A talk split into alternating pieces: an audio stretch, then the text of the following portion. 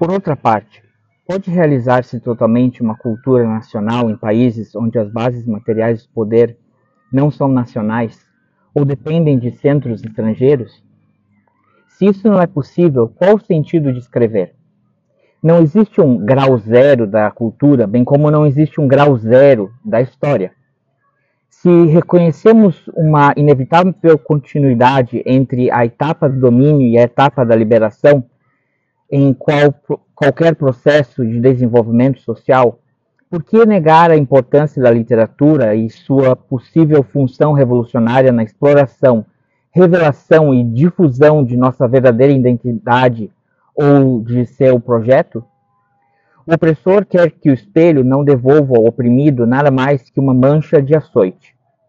Qual processo de transformações que pode ser impulsionado por um povo que não sabe quem é, nem de onde veio? Se não sabe quem é, como pode saber o que merece ser? Não pode a literatura ajudar, direta ou indiretamente, essa revelação? Em grande medida, penso, a possibilidade da contribuição depende do grau de intensidade da comunhão do escritor com as raízes, os andares e o destino de seu povo. Também de sua sensibilidade para perceber o latejar, o som e o ritmo da autêntica contracultura em ascensão. Muitas vezes, o que se considera incultura contém as sementes ou frutos da outra cultura, que encara a cultura dominante e não tem seus valores nem sua retórica.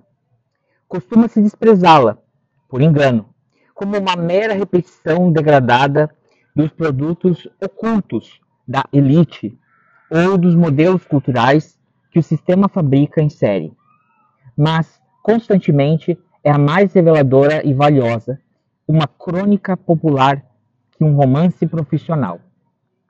E o pulsar da vida real é sentido com mais força em certas quadras anônimas do cancioneiro nacional que em muitos livros de poesia escritos no Código dos Iniciados.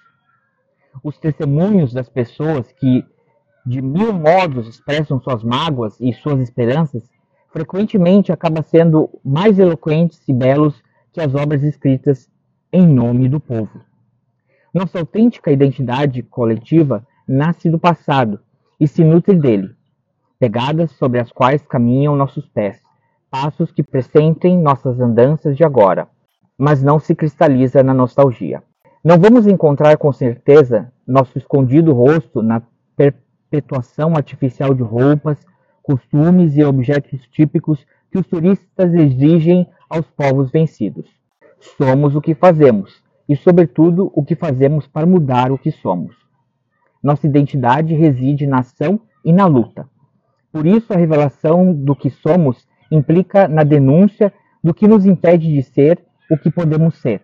Nós definimos a partir do desafio e por oposição ao obstáculo. Uma literatura nascida do processo de crise e de mudança e metida a fundo no risco e na aventura de seu tempo pode ajudar muito a criar os símbolos da realidade nova e talvez domine, se o talento não faltar e tampouco a coragem, os sinais do caminho. Não é inútil cantar a beleza e a dor de ter nascido na América.